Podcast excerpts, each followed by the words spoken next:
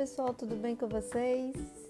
Estou vindo aqui hoje para dar início às nossas audioaulas, nossos podcasts, que eu trarei algumas informações sobre boas práticas de fabricação. Então vamos lá? Vamos fazer uma breve revisão sobre o que, que seria boas práticas de fabricação e os perigos físicos, químicos e biológicos?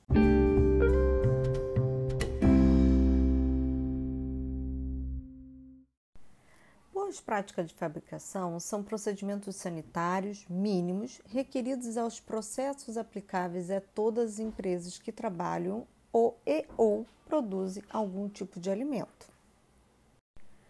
A resolução 326 de 1997 da Anvisa regulamenta justamente as condições higiênico-sanitárias e boas práticas de fabricação para estabelecimentos produtores ou industrializadores de alimentos.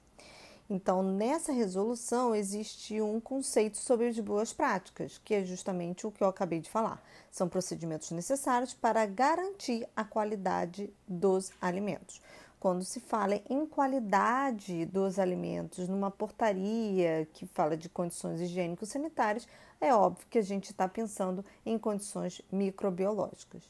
Nessa mesma resolução, ele coloca também o que seria um conceito de contaminação. Vocês podem acessar essa portaria dentro do nosso Classroom, que eu deixei lá para vocês em anexo a essa aula. Então, contaminação é a presença de substâncias ou agentes estranhos de origem biológica, química ou física que sejam considerados nocivos ou não para a saúde, desde que esse não seja nocivo, ao mesmo tempo pode causar algum tipo de injúria, mesmo que seja apenas uma estranheza ou um nojo, mas que não deveria estar ali junto ao alimento.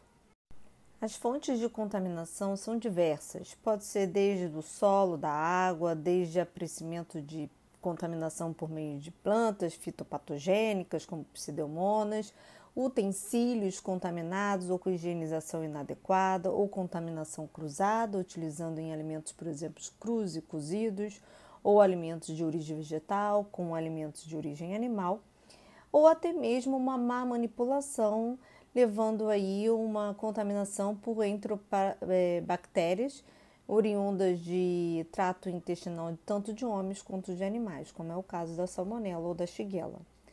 Então, as principais fontes, né, além de outras coisas que a gente já viu isso nas nossas aulas, os manipuladores de alimentos, sem sombra de dúvida, é o principal foco dessa resolução 326. Então, mãos, roupas, fossas nasais, boca e pele são os principais focos de contaminação dos manipuladores e que podem passar para o alimento desde que não tenham cuidados de higiene adequados.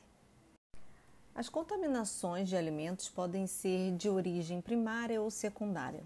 A primária é aquela que vem da agricultura, dos, dos solos contaminados ou da mesmo é, perigos físicos com terra e que precisamos fazer uma higienização adequada, ou por meio de carnes de animais doentes, ou por meio de pescado que tem uma água contaminada, por exemplo, com metais pesados.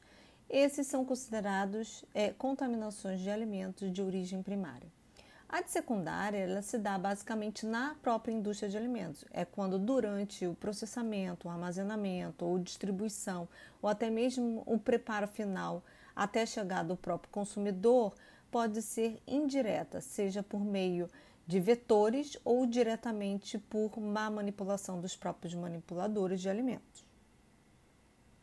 O que precisamos é levar em consideração que qualquer condição que possa causar injúria ou dano ao consumidor é considerado um perigo. Então, basicamente, os perigos são classificados em físicos, químicos e biológicos, como já falei. Perigos físicos são representados por objetos ou matérias estranhas que vão causar algum tipo de injúria ao consumidor.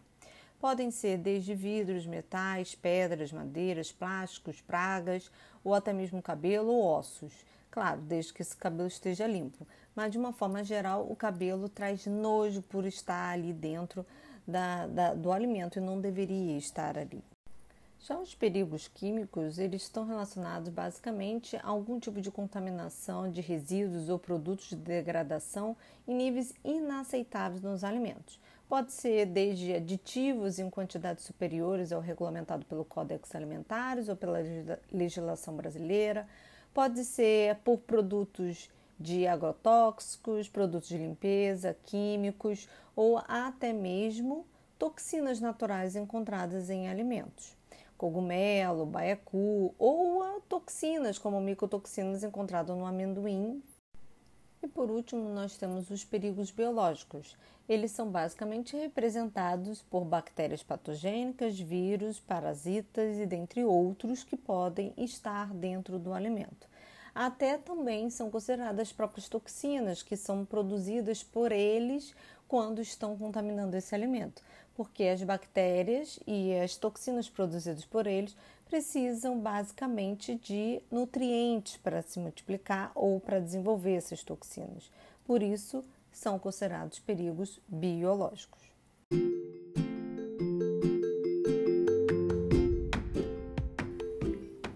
Era isso que eu tinha que trazer hoje para vocês. Espero que estejam curtindo esse novo formato dos nossos encontros e a gente se vê na próxima. Beijo!